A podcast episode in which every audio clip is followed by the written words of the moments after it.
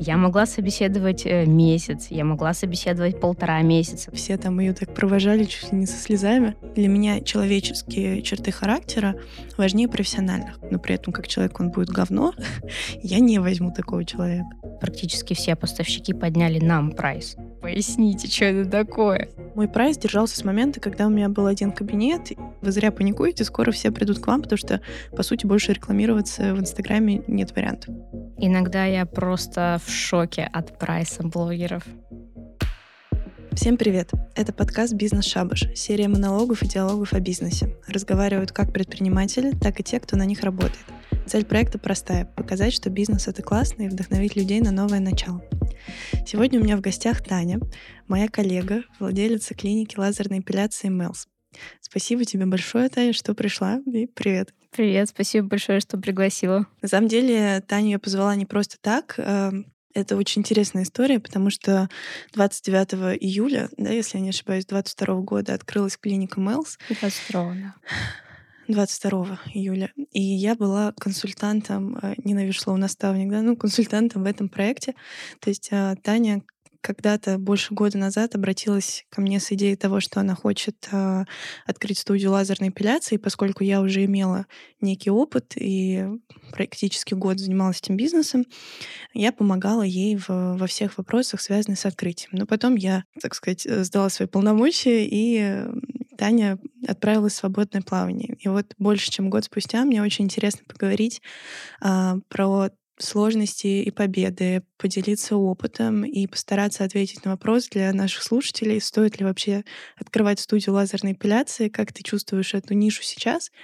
Ну и в целом мне реально искренне интересно, как э, все складывалось, потому что я знаю по вершинкам, там вот в Инстаграме то, что ты показываешь, мы с Таней на регулярной основе не общаемся, поэтому диалог будет супер, мне кажется, живым и естественным. Ну да, интересно на самом деле. Вот ты сейчас пока говорила все это, я прям окунулась то, что было полтора года назад, уже на самом деле в январе будет полтора года, да, и да. просто пролетело как один день. Мне кажется, там твои два с половиной года тоже пролетели абсолютно, как один день. Абсолютно. Мне иногда вообще не складывается картинка, думаю, как будто вчера только открывались, и тут э, хренак у тебя три студии. Как, как это получилось вообще? Совершенно неожиданно. На самом деле каждый день просто такой пул задач, и жизнь летит быстро, и уже твоему ребенку полтора или два с половиной года, и это прям супер круто. Приятные такие воспоминания, как все начиналось, но, конечно, то, как есть сейчас, это, безусловно, круче. Ну, как раз сегодня об этом поговорим. А, давай, чтобы по, по какому-то плану идти. Вот я написала здесь некий пол вопросов. И давай начнем с того, что ты расскажешь, э, как у тебя вообще появилась идея э, открыть бизнес и вкратце, чем ты занималась до. Угу. Я работала, получается, в медицине на момент открытия своей собственной клиники уже два с половиной года. Я работала в стоматологии, и на тот момент, когда я начала там только работать, я абсолютно точно для себя поняла, что это то, с чем я хотела бы связать свою жизнь, то есть медицина. Я росла таким добрым ребенком, мне нравилось всегда всем помогать, и я знаю, что в медицине людям не всегда хватает каких-то добрых людей, которые способны оказать им ту самую помощь и в чем-то просто поддерживать поддержку. И я приняла решение, что я не свяжу свою жизнь с тем, э, на что я училась, на кого я училась, потому что мы с тобой обе учились на международных отношениях.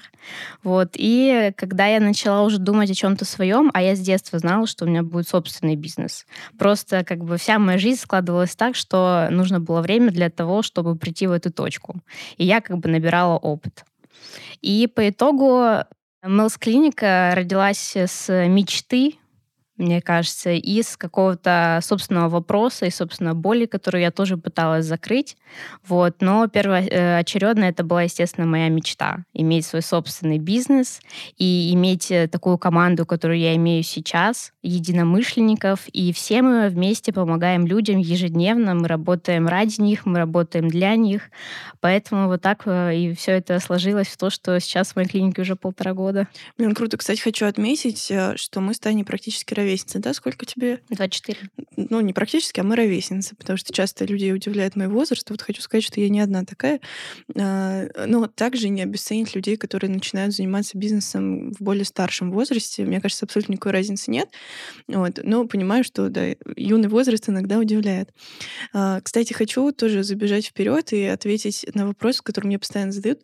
Зачем вообще я помогала открываться конкурентам? Как, угу. как, как вы думаете? Да, вот, кстати, вот э, что ты думаешь на это? Как ты думаешь, почему я помогала тебе или э, там, другой студии открываться? Ну, смотря изначально ты относишься к нам к, как к конкурентам или к коллегам?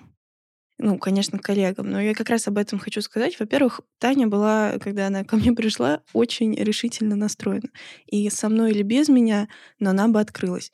И если я могу быть э, здесь причастной, то почему бы и нет? Это для меня тогда было э, и финансово выгодно, и очень интересно попробовать себя в такой стезе. Вот. А плюс я адепт того, что вся ниша должна развиваться. Чем больше крутых проектов открывается, и чем меньше становится разных там подвальных, полуподвальных студий, ну, условно, да, э, как бы, которые как-то портят общее впечатление о нашем рынке, а, тем лучше. Поэтому я рада, что за последний год на самом деле открывается все больше классных мест, и мы все вместе взращиваем ну, какой-то вкус аудитории. То есть они уже скорее будут выбирать среди нас, нежели чем пойдут вот э, абы куда. Но они, безусловно, стали сейчас более осознанные, потому что уже и рынок как бы э, другой, нежели там 2-3 года назад. Но да, мне интересно, да, кстати, абсолютно. знаешь, какой вопрос? А сейчас бы ты помогла? Слушай, нет. Не, я думала об этом, и я объясню, почему. У меня остались те же абсолютно взгляды. А, но здесь э, честна буду, я просто понимаю, что те деньги, за которые мне было бы интересно сейчас работать, просто не, не нужно тратить людям, которые начинают бизнес. Можно вложить эти же деньги в, там, в маркетинг, либо, ну, то есть я, я говорю именно про формат наставничества. Консультации, да, я даю, это там несколько часов, где я рассказываю все-все-все, что там знаю, отвечаю отвечаю на вопрос. И это стоит своих денег. Но, условно, мне там меньше определенной суммы, просто неинтересно будет полтора месяца заниматься проектом, но это нечестно по отношению к людям, потому что ну, это слишком много для того, чтобы начать. Вот, поэтому такой формат я уже не практикую. У меня был интересный опыт открытия проекта под ключ э, этим э, летом. Вот, но это совсем другая история. А, а консультации даю. Да, консультации даю регулярно и для коллег. Ну, как правило, это студии из других городов, то есть я стараюсь прям совсем ближайших не консультировать э, в плане маркетинга хотя бы. Но на первых этапах, если нужно рассказать какую-то базу, да, какие есть аппараты, как выбрать э, помещение, как получить лицензию там, и так далее, и так далее, то я с удовольствием помогу человеку сократить его время, сэкономить э, нервы и деньги. Ну, потому что консультация стоит немало, но при этом я точно знаю, что несколько сотен тысяч рублей я экономлю сэкономили просто на нескольких советах, что вот сюда не вкладывайтесь, а вот это вот стоит своих денег. Ну, безусловно, это очень круто. Вот. А, окей, каким был твой стартовый капитал? Давай расскажем. Миллион триста. Миллион триста, да, примерно, по-моему, такие цифры были. Важно отметить, что Таня, так как и я, а, начинала свой путь с кабинета. То есть в действующей клинике арендовала кабинет. У меня тоже так было. Мы, кстати, вернемся еще к этой истории, потому что развернулась она просто неожиданно. Невероятным образом. Невероятным образом. Ну, давай, кстати, окей, расскажем. Сначала, ну, начну с того, что мы нашли кабинет в действующей клинике на метро Маяковская. Я лично знакомилась с владельцей помещения, да, с всей клиники. Мне она показалась супер адекватным, прекрасным человеком. И Таня проработала там в итоге сколько? Ну, пять мне кажется, пять, да, пять месяцев. И сначала все было нормально. Что произошло потом, и как оказалось, что ты переехала в другое место? Спойлер, в одну ночь. Да, на самом деле история просто удивительная и уникальная. Когда я рассказываю ее кому-нибудь, и все просто в шоке сидят от того, что на самом деле может быть, но это бизнес. И я хочу сказать, что за последние полтора года у меня стрессоустойчивость, мне кажется, уже просто дальше некуда. Она максимально я прокачана. Тебя понимаю. Да. Э, что было дальше? На самом деле, так как э, человек тоже была косметологом, и была врачом, у нее была своя клиника, и там было четыре кабинета. На тот момент, когда я сняла у нее кабинет, э, там еще один сдавался в аренду, и в двух работала она.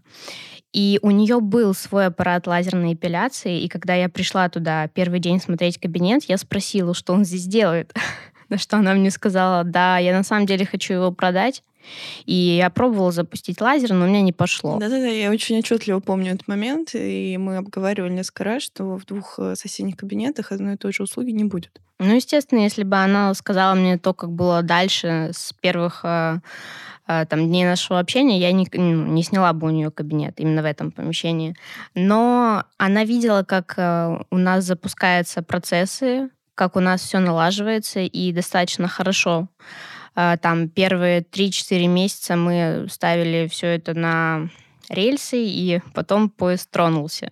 И ровно в тот момент она просто без согласования какого-либо э, себе тоже на работу взяла специалиста лазерной эпиляции. Я пришла в один день, и меня поставили перед фактом, что теперь она тоже будет заниматься лазерной эпиляцией. Важно отметить, что вот эта девушка, которая занималась лазерной эпиляцией, работала через систему Биглион. А, ну, в общем, кто знает, тот знает. Это абсолютно уникальная аудитория, которая приходит, э, которая, конечно, не сопоставлялась с твоими гостями. Я думаю, что здесь был сильный такой конфликт интересов.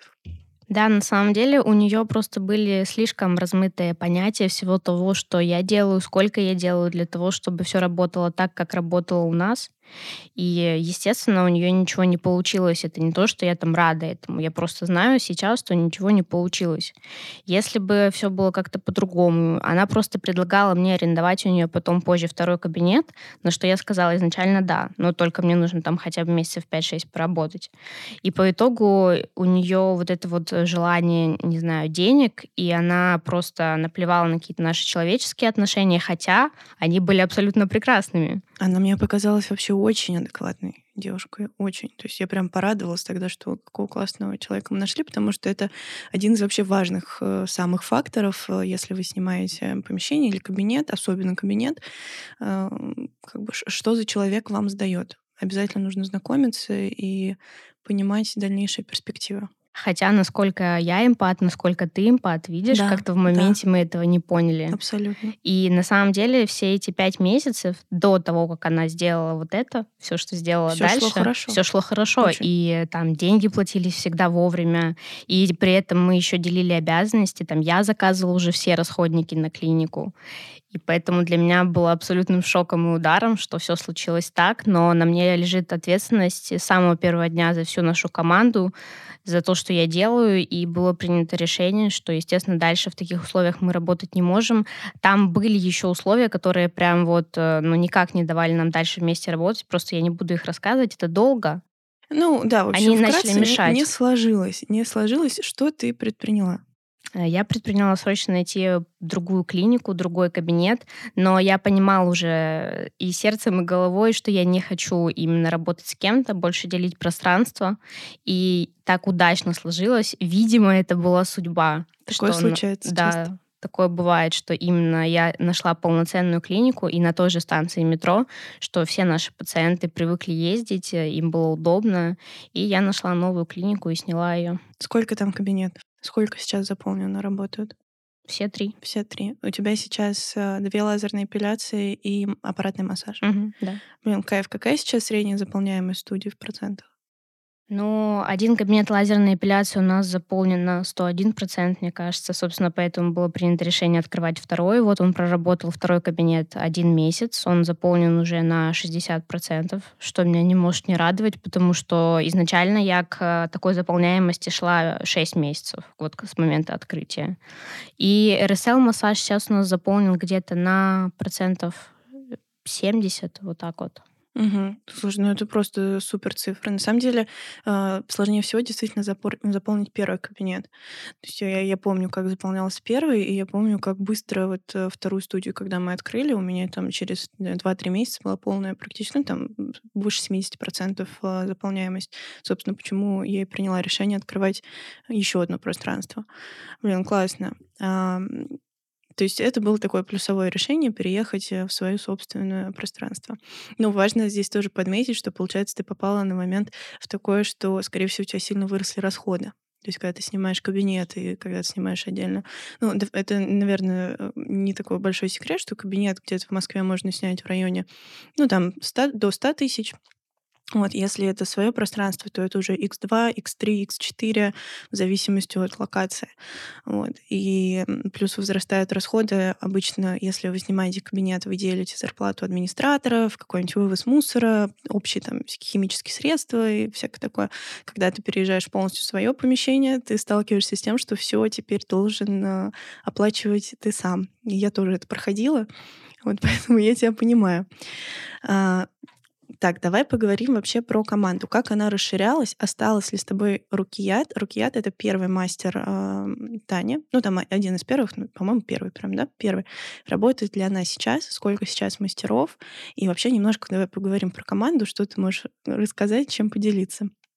А, Рукият работает. Рукият уже не просто специалист лазерной эпиляции, а главный врач нашей клиники и специалист высшей категории. То есть у нее опыт 5 лет, и она работает по прайсу выше. Кстати, как, как давно ты ввела такой прайс и как оно проходило? Потому что я, например, пока к этому не пришла, не знаю, стоит ли. То есть вводить каких-то топ-мастеров и не топ-мастеров. Я могу сказать свое мнение на этот счет, э, почему у нас, собственно, есть э, прайс специалист высшей категории, потому что у Рукият 5 лет опыта работы. Это все-таки уже немножко другое. Приличный срок, да. Да, за, например, полтора года нашей работы с ней у нас никогда не возникало с пациентами никаких, э, слава богу, ожогов, вопросов. И, естественно, когда наши пациенты попадают к Рукият, они хотят дальше у нее остаться, и запись к ней именно заполняется настолько, что приходится уже немножко ее освобождать. Да, поднимая прайс. Ну, это очень логичное, на самом деле, решение. Окей, значит, у тебя, скорее всего, типа четыре мастера эпиляции. Да. И два мастера или три мастера РСЛ массажа. Да, два мастера. Кто помимо этого сейчас есть в твоей команде? Ну, администратора. Да, два администратора еще есть, э, эм бухгалтер есть, Две. Две? Почему две? Да. Они работают в тандеме. Ну, там старший бухгалтер и основной бухгалтер. Интересно, это аутсорс история или они у тебя прямо на зарплате? Э, они на зарплате ежемесячной. Но они, я имею в виду, ведут еще какие-то проекты, то есть да, это какая-то компания да. сторонняя. Да. Я поняла. А, у меня был опыт тоже с бухгалтером, когда я в итоге наняла штатного человека, который сейчас работает прям ну, буквально в офисе. Вот, потому что, обращаясь в аутсорс-компании, обращайте внимание на то, насколько завалены, условно, люди, которые занимаются вашим проектом, потому что у меня, например, случилось так, что по человеческим факторам люди пропустили один важный платеж, и э, в итоге я попала на 250 тысяч рублей. Из-за того, что у них очень много проектов, они просто не могут э, все успевать. Вот. Э, но при этом в договоре, по договору как бы не права была я. То есть по-человечески они сами принимали свою ошибку, но в договор тыкали, что, ну, мол, а что мы сделаем? Здесь так написано. И в итоге я поняла, что мне лучше нанять человека, который прям будет полностью погружен в мой проект. Вот сейчас есть замечательная Юля, которая занимается всем, что связано с деньгами. Так, супер. А SMM-специалисты, они занимаются маркетингом в том числе, или сейчас это твои полномочия? Вообще расскажи, чем сейчас ты занимаешься в проекте. Да, я долго искала человека, который занимался бы пиаром и маркетингом. И по итогу были попытки с кем-то сработаться, но у нас не получалось. Вот потому что у меня есть хороший пример человека, который отлично выполнял свои обязанности. И я поняла, что пока этим буду заниматься я, вот, в том числе я сейчас занимаюсь сайтом Яндекс рекламой. И так, зарплаты, естественно. Подожди, не бухгалтер считает зарплаты? А, Или бухгалтер нет, только по налогам? Да, они а, по налогам, по вот этим всем моментам, а остальным занимаюсь я. Ну, кстати, вот как э, просто совет следующего шага делегирования. Очень удобно, когда я тоже раньше считала очень долго, полтора года, наверное, я сама считала зарплаты два раза в месяц, открывая там все таблички, тетрадочки, все это сверяла, переводила там и так далее. Вот. А сейчас этим занимается бухгалтер, и это супер удобно, потому что с меня снялась огромная головная боль. Мне просто скидывают два раза в месяц таблицу а, со всеми расходами, зарплатами, арендами и так далее. Я на все это дело смотрю, говорю, да, нет, там, если где-то вижу ошибку, исправляю, и дальше уже все проходит без меня фигня, вплоть до технической выплаты зарплаты. Ну, безусловно, когда есть э, три клиники, это уже совсем другая нагрузка, и когда появится вторая, обязательно будет бухгалтер штатный. Просто пока э, я в целом справляюсь, и у меня не возникало вот ни разу такой мысли, что я как-то от этого устала. Вот когда она возникнет, то я думаю, что, естественно, будет человек в штате. Но, кстати, бухгалтера найти тоже та еще задачка со звездочкой. Абсолютно. Ну, я прям на HeadHunter искала, то есть это не какие-то компании, а прям частные лица. Вот. Какие у тебя и были ли острые ситуации с работниками, и как ты подбираешь персонал? О, это отдельная тема, как я выбираю сотрудников в команду. Я вообще считаю, что вот самое сложное, например, в бизнесе для меня, это не переехать за одну ночь. Это не решить э, проблему с поставкой аппарата, который задерживают. Это собрать команду сотрудников, и основное это единомышленников. Сейчас я могу сказать, что я собрала очень сильную, хорошую команду, которой я довольна каждый день. Но то, как это происходило, я могла собеседовать э, месяц, я могла собеседовать полтора месяца на одну должность. И пока я не находила того человека, которого вот я на сто процентов понимаю, что он и понравится нашим пациентам, и вольется в команду, для меня это тоже очень важно. Их настроение в команде, чтобы им было интересно, чтобы им было классно, круто вместе работать. И пациенты чувствуют то, что им друг с другом нравится. Поэтому это для меня, конечно, задача такая тоже со звездочкой. Ну, а, а был ли кто-то, кто в итоге вот тебя разочаровал, типа ошиблась в человеке? Да, один раз это было. Она проработала у нас две недели. Ты не поймешь до конца, какой сотрудник, пока он с тобой не поработает. Да. Вот, я ее позвала, она поработала две недели, я поняла, что нет, это не то. У нас там были свои моменты, но она тоже была немножко безответственной, ну как не немножко, немножко. И по итогу я приняла решение, что мы расстаемся. Это была мастер апелляция да. или какой-то офис сотрудник? Мастер апелляции. Ну да, ну на самом деле, мне кажется, и тебе, и мне здесь повезло, потому что я вижу вообще в сфере какая текучка сумасшедшая, что там чуть ли не каждый месяц меняют э, сотрудников. Вот у меня тоже девчонки, которые начинали работать, они продолжают. Конечно, было наверное, 3-4 мастера вот за два с половиной года, которые уходили. Но ты знаешь, вот вчера буквально одна э, девочка э, ушла, ну, то есть до этого она там за две недели приняла решение уйти, э, просто по личным обстоятельствам, там, переезд или как-то пересмотрела свои жизненные какие-то планы. И для меня так ценно, что вот, например, она когда уходила, она вчера написала очень большое милое сообщение в общий чат. Она отправила по пицце в каждый филиал, и все там ее так провожали чуть ли не со слезами. И обязательно сказала, что будет заходить в гости. И вот это очень э, ценный момент, что о нас всегда вспоминают добрым словом, даже если наши пути расходятся. Сто процентов. У меня тоже была точно такая же история. Она наш массажист, и она переехала из-за того, что она училась в Донецке. И так сложились обстоятельства, что им пришлось выйти на очную учебу, но ей было очень жаль, и мы общаемся, и она до сих пор вспоминает нас, потому что она еще по совместительству косметолог, и там мои администраторы видятся с ней чаще. И это очень ценно, согласна с тобой. Это круто. Какие часто, самый частый вопрос, который меня спрашивают, и, наверное, тебя тоже, по каким критериям в общем, выбирать сотрудников? Может, есть какой-то вот секретный, секретная техника, как это делать? Секретов на самом деле, наверное, никаких нет. И для каждого руководителя какие-то отдельные качества будут э, ценные больше, какие-то меньше. Но я просто сильный эмпат, и у людей, у которых отсутствует эта черта характера, да, это качество, им, наверное, будет посложнее. Но им можно найти HR, который ну, да. обладает этой эмпатией. Меня, вот, наверное, если спрашивают, я отвечаю, что если так один какой-то пункт выделить, для меня человеческие черты характера важнее профессиональных, как правило. То есть мне важно, какой человек, как он себя ведет в той или иной ситуации, как он жил свою жизнь до того, как мы встретились. Э, и я думаю, что всему можно научиться. Ну, то есть, естественно, если мы говорим про медицинских э, работников, мне очень важно образование, опыт и так далее. Но если мы говорим про какую-то офис-команду, в первую очередь я смотрю на то, какими чертами характера обладает человек. Потому что всему остальному я смогу научить, там, преподать примеры в чем-то, э, где-то там подсобить, еще что-то. Вот. Ну, Потом дальше уже, конечно, я смотрю на какие-то профессиональные черты. Но, условно, если ко мне придет какой-то супер пиарщик с каким-то невероятным бэкграундом, с кучей контактов, но при этом как человек он будет говно, я не возьму такого человека. Ну вот сто процентов это то же самое. Ты сейчас просто подытожила, что я говорила до, почему я их так долго собеседую. Помимо их профессиональных качеств, очень важно то, какие они люди. Да. И чтобы все нам друг с другом нравилось, это на самом деле очень важно. Ты уже сказала, что у тебя есть позиция топ-мастера. А вообще в целом общая ситуация плюс увеличение твоих расходов повлияла на то, что в будущем ты планируешь поднять прайс? Или пока что вы удерживаете те цены, с которыми ты стартовала? Нет, мы уже один раз поднимали прайс. И пока я этого делать не планирую, но на самом деле для меня стало почему-то открытием, что за последние два месяца практически все поставщики подняли нам прайс. У тебя такого нет?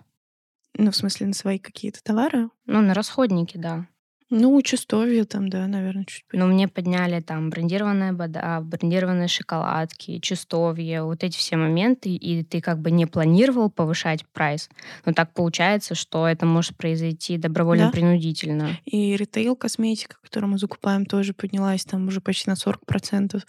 Вот, поэтому, ну, вот Эстепил ждет повышения прайса. Такой, ну, как нехило, скажем так, на 30% мы повышаем вот буквально завтрашнего дня. А, но мы заранее об этом сообщили, естественно, там все сделали, и на мое удивление люди отреагировали максимально лояльно не было ни одного человека, который сказал, ну все, я к вам больше не приду. Это еще надо подождать, когда они уже начнут в моменте записываться, потому что то, что мы оповещали всех в Инстаграме, например, они кто-то видел, кто-то нет. А потом уже в моменте, когда они хотят записаться, и мы им скидываем новый прайс, причем, кстати, мы подняли его на 200 рублей. Угу. Вот тут уже будет. М-м, подняли прайс. Ну, возможно, мы Просили, сделали кстати, также объяснить, с чем это связано. типа, поясните, что это такое. Поясните, мы можем на картонах. Да. Поясним. А, ну, мы, естественно, раскрыли эту тему, что мы не просто так поднимаем прайс. Когда ты масштабируешься... Здесь у меня, на самом деле, повышение прайса в основном связано не с повышением цены на расходники. Ну, то есть они повысились, но не то, что прям бьет по карману. А с чем? Это интересно. С тем, что мой прайс держался с момента, когда у меня был один кабинет, и работа мне обходилась всей командой, там, я не знаю, до 500 тысяч рублей. Ну, типа вот с арендами, с зарплатами там походило 500 тысяч. Потом работа стала стоить там, ну, понятно, кабинеты росли, но все равно там миллион, два, больше двух, там, три, четыре. И э, здесь можно, можно держать маленький прайс, если у тебя вот ну, там один, два, три кабинета, там одна студия, может быть, даже две студии. Но если ты хочешь растить пиар-команду, делать крутые ивенты, э, улучшать сервис, ну, в общем, в целом вот расти и масштабироваться, то уже невозможно вытягивать на тех ценах, которые были, когда ты только начинал. Ну и плюс, естественно, да, повышение прайсов на все, в том числе на рекламу у блогеров. Ушел таргет, и я предвещала, что так и будет, что сначала они паниковали, и я всем своим знакомым блогерам говорила, вы зря паникуете, скоро все придут к вам, потому что, по сути, больше рекламироваться в Инстаграме нет вариантов. Иногда я просто в шоке от прайса блогеров. Да-да-да, они такие, ну да, 100 тысяч, да. Да 200? ладно, 100. Да, ну да, ну как бы, ну окей, 200 500 бывает. Да, ну даже, э, кто, господи, это говорила, а, у кого у Бузовой интервью было, она такая, я не могу продавать рекламу, потому что я понимаю, что она у меня стоит там 500 тысяч, а вы не продадите на 500 тысяч. Да, Кстати, и, очень честно. Я была в восторге от ее интервью, честно да, говоря, от да. ее подхода к работе. Вообще большая она молодец. Да, это круто. Блогеры — это вообще отдельная тема, давай про них немножко э, поговорим. А, появились ли у тебя амбассадоры? За эти полтора года блогеры, которые ходят к тебе постоянно на бартерной основе и просто вот с тобой поддерживают какую-то коммуникацию. И э, опять же, что вообще, что ты можешь поделиться, каким опытом на эту тему? Стоит ли покупать рекламу? Как вообще вы договариваетесь? Ну, конечно, абсолютно точно стоит. Это классно, круто для узнаваемости бренда. Изначально, конечно, зависит все от целей, потому что кто-то рекламируется исключительно на Яндекс рекламе. Я знаю, что есть такой центр лазерной эпиляции, у них четыре клиники, и у них вообще практически не ведется Инстаграм. И им этого достаточно для полной записи. Да, как правило, это студии, которые много еще лет назад начали вкладываться в э, в SEO, в контекст, ну, в основном в SEO, и они вылезают а первыми по запросу. Да, знаю. Мы даже смотрели внутренние показатели таких сайтов, и это много десятков, а то и сотен тысяч переходов живут только на этом. Но на это нужно время. Мы да, тоже безусловно. начали это делать, но это несколько лет до того, как будут такие показатели. И, конечно, работа с блогерами- это круто, это классно, но все зависит изначально от того, как ты выбираешь блогера, либо твой пиарщик как выбирает этого блогера. Можно слить деньги впустую. У меня такое было. И это было абсолютно неожиданно и неприятно, потому что по всему анализу страницы все было окей, но по факту подписалось 5 человек, хотя С чем ты реклама это связываешь? для меня вот конкретно в этом аккаунте, конечно, было непонятно, потому что, скорее всего, не зашла просто именно реклама клиники для ее аудитории. Хотя она в целом в такой же нише, как и все мои блогеры. Lifestyle, beauty, отношения. Вот она была такая. Да, в целом блогеры— это очень хороший инструмент, которым нужно уметь пользоваться, правильно их подбирать. Да, есть ли у тебя амбассадоры? Да, есть. А, на самом деле очень люблю всех тех, кто ходит к нам уже постоянно. Мы стали уже больше, чем просто а, отношениями там клиника-реклама. Мы уже дружим. И прошло полтора года, девчонки ходят ко мне, им очень нравится. И это, конечно, чувствуется уже и через подачу, и через рекламу, что они в восторге. И я на самом деле очень рада, что им все нравится у нас в клинике. И это такая реклама, которая вот прямо всегда от всего сердца. Есть такое, что там первые три-четыре рекламы от блогера залетают супер, а потом, ну, как будто уже никто не приходит. Смотря какой блогер, потому что Ну, вот есть у про меня амбассадоров речь.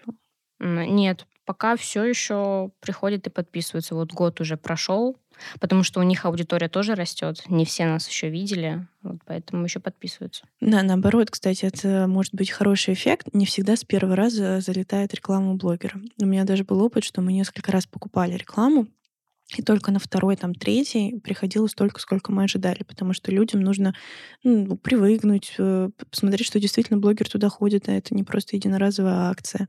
Вот поэтому, если договариваетесь на какие-то услуги, лучше, конечно, сразу подписываться на какой-то, э, ну, хотя бы там полгода, наверное. Сто процентов. У нас было такое, что нам пациенты писали, вот первое сообщение, что я давно там за вами наблюдаю у той-то, той-то, и вот сейчас э, решилась Да. наконец-то прийти. Да, это правда.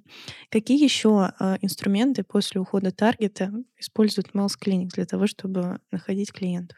На самом деле мы не используем никакие инструменты, кроме как рекламу у блогеров, и то ее сейчас очень мало, в основном ходят вот как раз-таки амбассадоры и сарафан. Это на самом деле мое большое счастье, и, конечно, где-то в чем-то я душнила, ну хотя почему в чем-то во многом, но это и есть качество нашей работы. Мне просто очень важно, чтобы ни качество, ни сервис, чтобы ничего не падало, чтобы все только росло, и наши пациенты это ценят и очень много нас рекомендуют. И я за это им очень благодарна. Вы как-то а, устроили систему лояльности? Какая-то дополнительная мотивация есть у людей приводить друзей? Или они просто это делают от души? Они это делали долгое время от души. У нас э, в прошлом месяце появилась система лояльности для тех, кто приводит своих подруг на РСЛ-массаж. Мгм. Если они приходят в один день, то они получают обе там по скидке 20%. И когда мы открыли второй кабинет лазерной эпиляции, мы сделали рассылку о том, что у нас открылся еще один кабинет лазерной эпиляции. Если вы порекомендуете нас другу, то вы получите 20% скидку, либо 30 минут РСЛ-массажа бесплатно. И, соответственно, друг тоже получит офигенную клинику лазерной эпиляции и скидку 20% на первое посещение. Вот это сработало очень хорошо. И я сейчас как раз думаю о том, чтобы сделать на постоянной основе предложение, вот когда приведи друга и 20% получи скидку, потому что я очень им благодарна за это, я их люблю, ценю, и мне не жалко этой скидки. Блин, это очень здорово. У тебя осталась, кстати, скидка на первое посещение? Да, 20%. Мы тоже Ты, держим. кстати, уберешь Нет. после поднятия Нет, прайса нет, оставишь? нет, останется скидка. Ну, э, мне кажется, это важно, чтобы человек все-таки попробовал. Это практически наша маржинальность, но я ее отдаю для того, чтобы ну, как бы люди могли попробовать и потом уже решить. Ну, большинство остаются. А не было, кстати, желания пересмотреть не 30, а 20 или 15? Потому что у всех, кстати, по-разному. У всех по-разному, да, там от 5 до 30. Ну, я такой, я вот щедрый человек, и это меня отражает. Я реально готова. То есть 30%, чтобы вы понимали, это в ноль. Ну, практически. Практи- Может, совсем там немножко остается. Это в ноль. Но э, зато это, ну, я знаю, как это приятно, когда тебе делают такую большую скидку на первое посещение. 20 тоже супер. Ну, как-то уже привыкли к 30. Пусть оно и остается. Мгм. Вот. Да, многие недооценивают инструмент собственная аудитория, и весь э, вообще маркетинг должен быть в первую очередь направлен на то, чтобы делать из ваших гостей амбассадоров. И вот тогда начинает это все кратно разрастаться. Вот, э, у меня была целая, кстати, лекция, я делала бизнес-шабаш оффлайн, э, посвященная тому, что это самый крутой инструмент маркетинга, и мы разбирали, как это делать. Вот. Ну, мы тоже используем много инструментов для того, чтобы люди нас рекомендовали. Плюс, конечно, им и так очень нравится. Вот в этом наши проекты похожи. И я думаю, что только такие, как, ну, с такими же ценностями проекты, как мы, на самом деле долгосрочные. Ну, Вот, сто Потому что процентов. срубить денег быстро и продать там какой-нибудь абонемент, и больше человека после этого не увидеть, это плохая концепция. Мы еще даже замечали в каких-то мелочах, когда человек просто пишет, э, не знаю, видел нас, например, по рекламе у блогера или на Яндекс.Картах зашел, посмотрел, и там «Добрый день, можно к вам записаться?» Либо когда пишет человек по рекомендации «Добрый день, мне порекомендовала вас моя подружка, Конечно, куча смайликов, сразу растет. сердечек». Ой, меня, кстати, вот тоже интерес- интересный пример.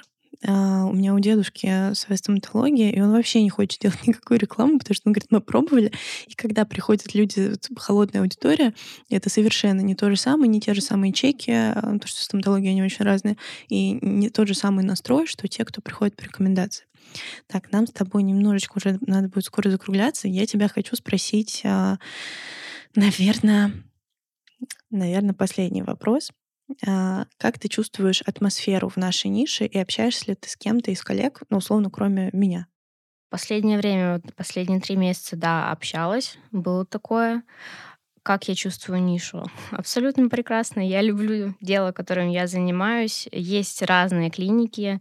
Я за некоторыми слежу, в некоторых бываю сама. А До сих пор для оценки наших э, конкурентов-наших коллег.